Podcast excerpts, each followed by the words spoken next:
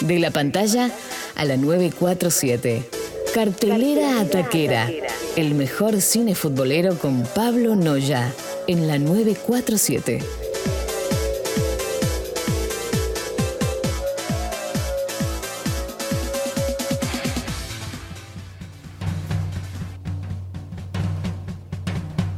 Y así arrancamos con el tercer Me capítulo. encanta cómo arranca la Escucha, sección. escucha te que temón. Es una Escucha que temón, eh.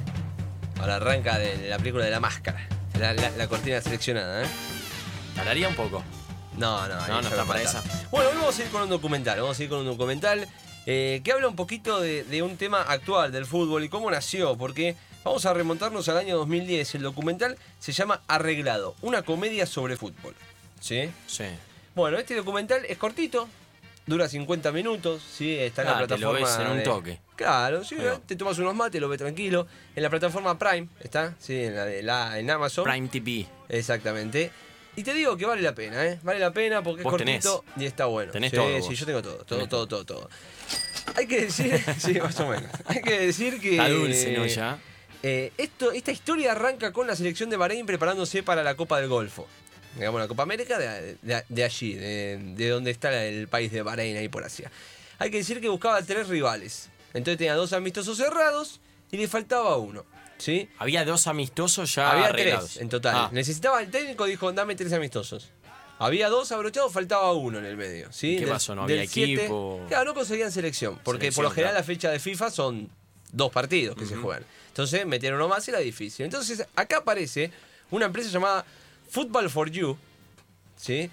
que le dice a través de su representante, Wilson Raj ¿sí? que es una de las personas que aparece en el documental, es, la, es el que más aparece en el documental, este muchacho, Wilson Raj Perumbal, que le dice, se presenta ante la Federación de Bahrein y le dice, bueno muchachos, yo soy eh, representante FIFA, tengo esta empresa y les puedo ar- armar un partido con la selección de Togo. Togo venía a jugar la- las eliminatorias africanas. Cayó y tiró. Te Claro, armo, dijo, te armo el partido y te en falta. una semana jugamos. Togo Bien. había jugado eliminatorias africanas con Adebayor como figura. Tenía lindo equipo. Tenía- Togo en el 2010 eh, venía dando algunos batacazos. Le dice, te lo arreglo. Tengo un contacto llamado Bana, Bana eh, eh, Janine. Está bien, un, Janile, un contacto. ¿sí? Que le dice que él me lo puede arreglar. Bueno, el partido se jugó. Ganó 3 a 0 Bahrein. ¿Sí? En el amistoso. Pero... No el- ¿Cuál es el pero? el problema empezó unos días después, porque la selección de Bahrein se comunicó con FIFA y le dijo, che, me pareció raro el partido. No vino a De Bayor, no vino ninguna figura. O sea, los 11 que jugaron en las eliminatorias... Se comunicó unos días después del partido. Claro, Bahrein con la FIFA, no con Togo. Le dice, che, no vino a De Bayor, los jugadores no corrían, un desastre. Me parece que tenían otra ¿Pero qué camiseta. fuiste vos, Pablito? Claro, más o menos, ahí Ah, va por ahí. Araujo. Por ahí va la mano. Fleitas, ¿no? Un Y poquito. le dice, los jugadores no corrían. Me parece que tenían otro sponsor. A todo lo representaba el, el del felino.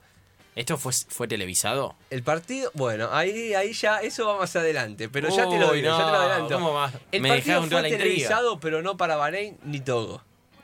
¿Y a dónde fue? ¿De Para Marte? Burkina Faso. Por páginas web. Ah. ¿sí? Pero no se podía ver así nomás. Bueno, todo esto se va conociendo en el documental, va mostrando la información, ¿sí? Que arranca, el documental arranca con una entrevista a la Interpol, una representante de prensa de la Interpol hablando con la gente de producción del documental, y también muestran lo que es un show de stand-up. Como que arranca contando como si fuera una historia cómica, ¿viste? Como si fuera una joda. Sí. Y lo va relatando de esa manera. Y ahí empieza a desarrollarse. ¿sí? Y empezamos a conocer paso a paso de este 3 a 0. De lo que fue el partido.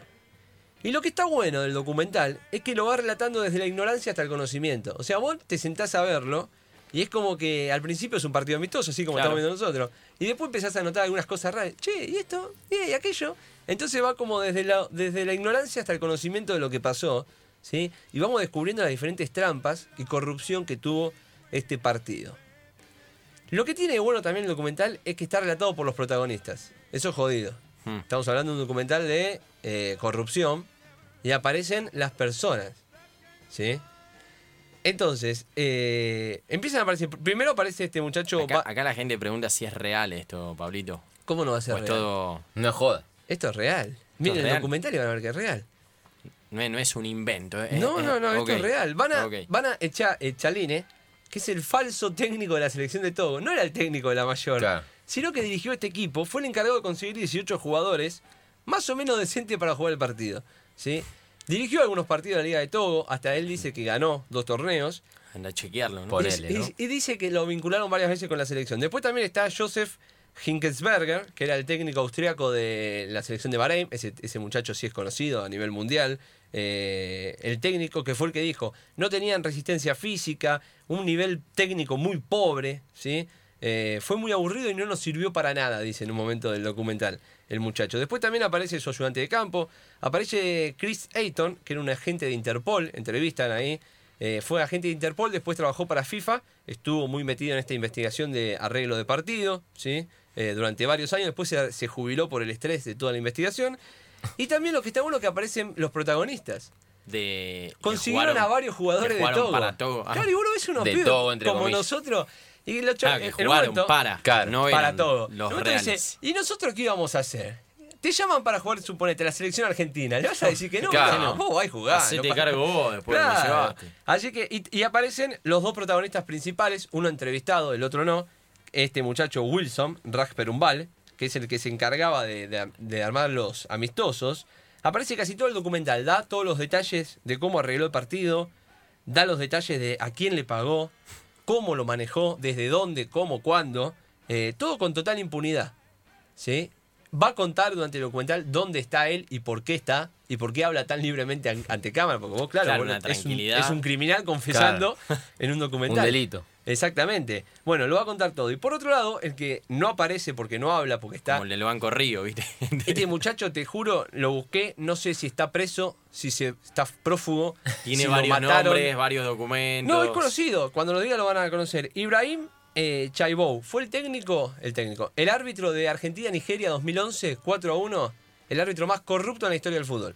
Árbitro Argentina-Nigeria, ¿en Es qué un, mundial? es un morocho alto, flaquito. No, no, amistoso No, 2011. 2011. Ganó Nigeria Ah, 4 a 1. ok. En Krasnodar.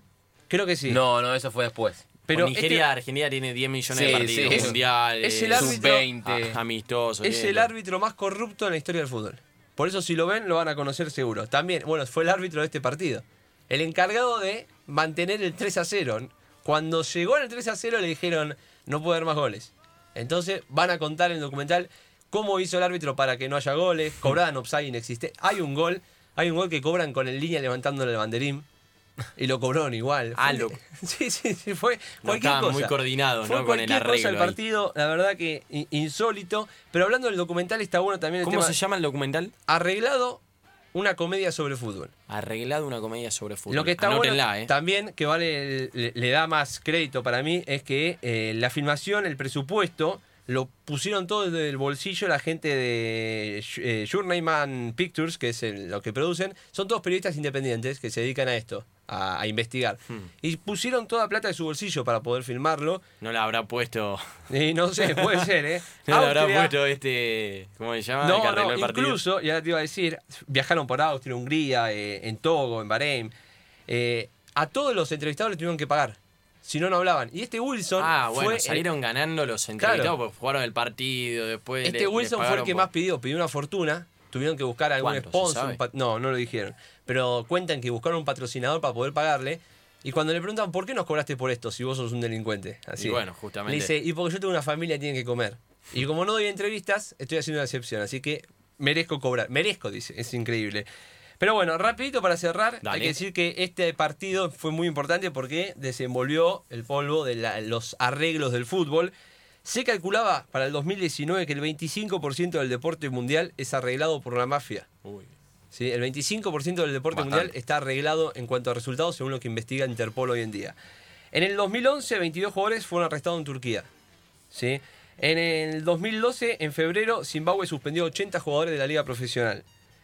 En junio de ese año, eh, encar- encarcelaron al vicepresidente de la Federación China de Fútbol por arreglar partidos. En septiembre de 2013, 10 arrestos eh, en Australia. En Italia, 2015, esto ya fue más reciente, capaz que lo tienen en la memoria, 50 arrestos. Y en España, en los últimos tres años, investigaciones donde hubo Mm.